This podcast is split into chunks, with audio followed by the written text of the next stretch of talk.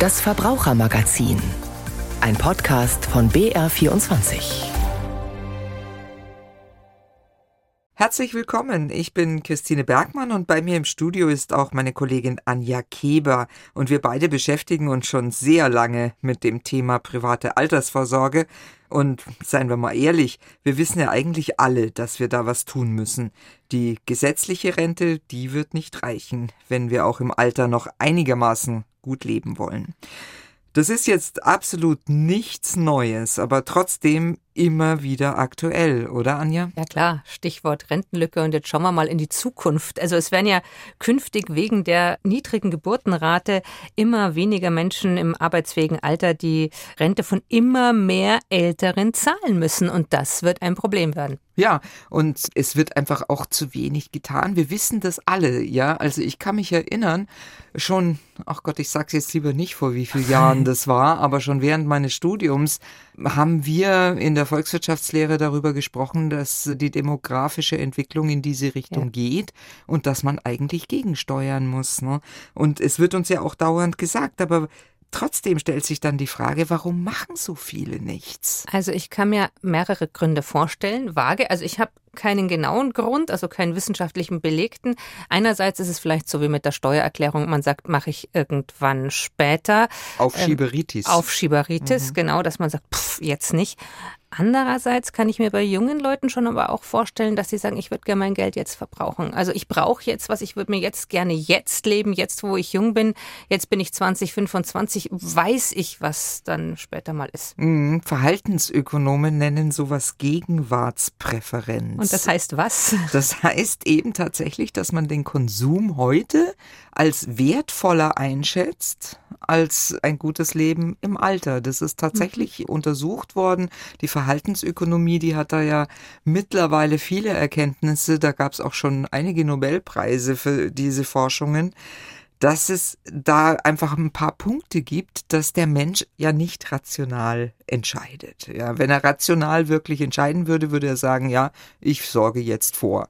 Das tut er aber nicht. Ne? Die Psyche spielt uns da dann doch immer wieder mal ein Schnippchen. Kann ich mir sowieso gut vorstellen, wird es andersrum gehen. Also würden wir von 65 runtergehen, wieder auf die Jugend zu. Wäre es vielleicht anders? Man weiß mehr im Alter.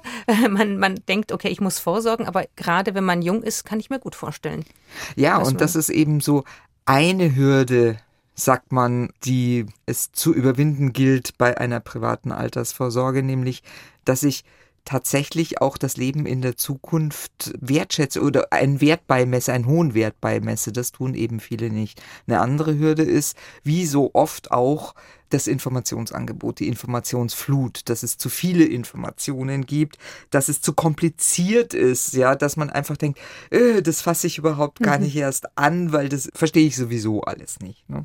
Ja gut, das ist eine Hürde, die könnte man ja ausräumen. Also wird es denn überhaupt was nützen, wenn ich das jetzt deutlicher machen würde? Wenn ich jetzt sagen würde, okay, hier hast du genau ein Bild, das kommt auf dich zu, das wird deine Zukunft sein. Würde es helfen?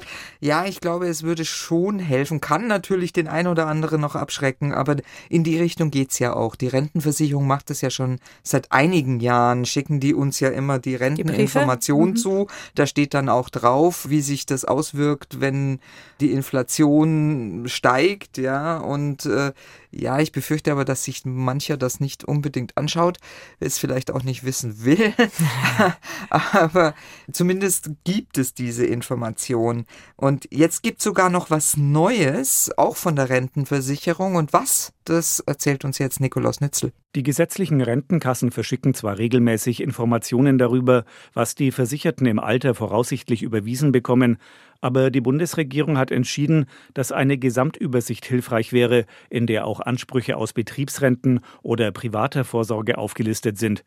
Die technischen Vorarbeiten für ein entsprechendes Online-Portal waren aufwendig. Jetzt aber sei man soweit, den Bürgern unter der Online-Adresse rentenübersicht.de verlässliche Informationen zur Verfügung zu stellen, erklärt die Deutsche Rentenversicherung. Allerdings geht das Portal zunächst mit einer recht schmalen Version online. Es sind zwar die gesetzlichen Rentenkassen dabei, die Zahl der Anbieter einer betrieblichen oder privaten Vorsorge ist allerdings sehr überschaubar. Lediglich die Versorgungsanstalt des Bundes und der Länder sowie die Fondsgesellschaft Union Investment sind mit dabei. Union Investment ist mit den Volks- und Raiffeisenbanken verbunden. Weitere Träger von betrieblicher und privater Altersvorsorge würden aber im Lauf des Jahres noch folgen, erklären die Rentenkassen. Es ist ja noch in der Pilotphase mhm. sozusagen dieses Projekt, aber trotzdem das Angebot ist nicht nur schmal, wie Nikolaus Nützel das gerade genannt hat, sondern es ist auch gar nicht einfach da dran zu kommen, Anja. Es gibt Hürden. Es gibt ja. Hürden. Ich habe selber mal schnell geschaut. Äh, Stichwort digitaler Ausweis, den brauche ich. Also ich muss an meinem Ausweis etwas aktivieren. Das geht übers Netz. Das kann man schon auch machen, aber gerade bei älteren Leuten also ich brauche einen digitalen Zugang über den Personalausweis, damit ich äh, mich genau. legitimieren kann, dass das auch wirklich meine Daten sind, ne, die ich da oder dass ich meine Daten genau. da abgreife. Ne, ist an sich ja schon mal sicher. Sicher ist es auf alle Fälle, aber es ist eine weitere Hürde, da ranzukommen. Ja. Es ist ziemlich kompliziert, weil man eben über Internet alles machen muss, weil eben dieser Ausweis nicht so einfach zu bekommen ist bei uns im Netz, also bei BR24. Bei den Kommentaren, ja. Äh, bei den Kommentaren unter dem Artikel waren da auch ganz viele Kommentare, die eben in die Richtung gingen. Entweder, oh, das ist mir viel zu kompliziert, könnte mir nicht einfach einen Zettel schicken, bis hin auch zu Fragen zum Datenschutz. Ja, also beim Datenschutz und sowas, da hätte ich weniger Bedenken. Das, das scheint alles sehr, sehr sicher zu sein. Meine Bedenken sind eher, wenn ich jetzt im Umfeld niemand habe, der mir das erklären kann, zum Beispiel, wie ich da jetzt rankomme. Oder wenn man dann sagt, uff, es ist jetzt doch noch mal eine Hürde, jetzt mache ich es doch nicht. Das finde ich sehr, sehr schade. Also, wenn es noch einfacher gehen würde, wäre es vielleicht besser. Andererseits habe ich einmal diese Funktion aktiviert, dann kann ich natürlich immer reinschauen. Also einfach gucken, gibt es jemand da, der mir helfen kann? Vielleicht kann ich auch bei meiner Behörde nochmal nachfragen, vielleicht kann ich es mir nochmal erklären lassen und dann habe ich Zugang dazu und dann kann ich wirklich reinschauen. Mhm. Also sagen wir mal, ohne diese Zugangshürde wäre das eigentlich schon mal auch aus der Verhaltensökonomie betrachtet ja ein ganz guter Weg, einfach schon mal Wissen bereitzustellen. Ne? Aber es bleibt ja noch ein anderes Problem. Und zwar, Und zwar von diesem Wissen auch ins Machen zu kommen. Oh ja, gut, das ist ja in vielen Dingen so. Ne? Also äh, vom Wissen ins Machen zu kommen, da ist man etwas träge. Aber gibt es Tipps bei der Verhaltensökonomie oder hat die nur den Stand der Dinge abgebildet? Oder sagt die mir jetzt auch, was ich machen könnte? Ja, tatsächlich gibt es da Forschungen und der Oberbegriff nennt sich Nudging, also kommt aus den amerikanischen, ist auch ein amerikanischer amerikanischer Forscher, der dafür den Nobelpreis gekriegt hat, Richard mhm. Thaler. Und Nudging heißt übersetzt sowas wie anstupsen. Ja, also aus der Verhaltensökonomie heraus würde man sagen, ja, man sollte mit einem sanften Druck vielleicht die Menschen zu ihrem Glück zwingen, wobei zwingen auch schon wieder der falsche Begriff ist, sondern ihnen einfach ein Angebot hinstellen, wo sie automatisch eigentlich reinlaufen, wo automatisch etwas zur Verfügung gestellt wird, auch für die Altersvorsorge jetzt und sie sich abwählen müssen, wenn sie es nicht haben wollen. Also diese Opt-out-Regelung wird ja auch oft bei der Organspende diskutiert, dass ich mich also aktiv dagegen aussprechen muss. Und das wird auch bei der Altersvorsorge tatsächlich diskutiert, wird auch in manchen Ländern tatsächlich schon gemacht. Da gibt es dann ein staatliches Angebot an Investmentfonds oder Sparprodukten.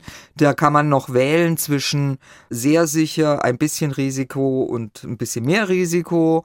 Und äh, jeder, der sozialversicherungspflichtig beschäftigt ist, wird automatisch da reingeleitet. Der wird ihm dann ein bestimmter Anteil von seinem Einkommen abgezogen und dort investiert. Außer er sagt eben, nee, ich will das nicht. Aber wäre das nicht auch für uns irgendwie eine schöne Möglichkeit? Weil ich sehe es an mir selber, der Alltag ist da, man hat hunderttausend Sachen um die Ohren und da wäre es doch eigentlich schön, ich hätte was, wo ich sagen kann, okay, vielleicht, ich beschäftige mich damit, vielleicht ich will es gar nicht, okay, dann sage ich nein.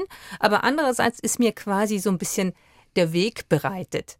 Also ich sage einfach gar nichts und ich bekomme das und dann ist im Alter so ein bisschen mehr vorgesorgt. Genau. Wäre das nicht für uns auch gut? Das wäre für uns sicherlich auch gut, aber vielleicht noch ganz kurz zu den anderen Ländern. Da gibt es ja schon Erfahrungen dazu. Ja. Und gerade die skandinavischen Länder machen das. Und die Erfahrungen sind wirklich unglaublich positiv. Also die meisten bleiben tatsächlich drin. Es sind die aller, allerwenigsten, die da rausgehen. Und was da auch noch gut ist aus psychologischer Sicht, ist, wenn man eine Voreinstellung hat. Ja, mhm. also wenn man nicht aktiv auch noch wirklich wählen muss. Man kann wählen, welches Produkt man nimmt, sondern wenn es ein Standardprodukt gibt, ja, also dann geht's noch besser, dann geht's noch leichter. Ja, aber für uns wäre das sicherlich auch gut und wird auch immer wieder diskutiert. Und es aber war, es klingt schon so nach ein bisschen aber. Es ja. wird auch immer wieder diskutiert. Es stand sogar in Wahlprogrammen drin und ich weiß jetzt gar nicht, stand sogar im Koalitionsvertrag, nein, da bin ich mir jetzt nicht ganz sicher, aber in Wahlprogrammen stand es auf jeden Fall drin, dass das äh, gewollt wird. Aber davon ist irgendwie schon gar keine Rede mehr im Moment. Also selbst diese Aktienrente, die es geben soll, das war eigentlich mal der Plan ist abgespeckt worden. Da zahlt jetzt der Staat ein bisschen was an die Rentenversicherung. Die legt es jetzt am Kapitalmarkt an, deswegen Aktienrente. Aber das kommt nicht uns Bürgern einzeln, individuell zugute, also meinem Rentenkonto sozusagen, sondern es soll einfach nur die Rentenkasse stabilisieren, damit die Beiträge nicht so stark steigen, wenn dann der demografische Faktor wirklich zuschlägt, ja.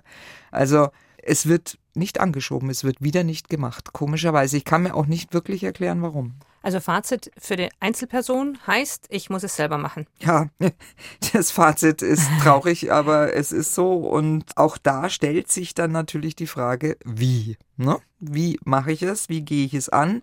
Früher waren da ja die Lebensversicherungen ein ganz klassisches Altersvorsorgeprodukt. Das kennen viele wahrscheinlich Hast auch du noch. Eine Lebensversicherung? Ich habe auch eine tatsächlich, aber ich habe die schon in den 90er Jahren, Anfang der 90er Jahre abgeschlossen. Und das ist mit heutigen Verhältnissen nicht mehr vergleichbar und das sagt auch Felix Linke. Kapitalbildende Lebensversicherungen und Rentenversicherungen seien nur noch gering verzinst, hieß es vor einem Jahr schon bei Finanztipp und wörtlich, wir raten dir ab, solche Verträge neu abzuschließen.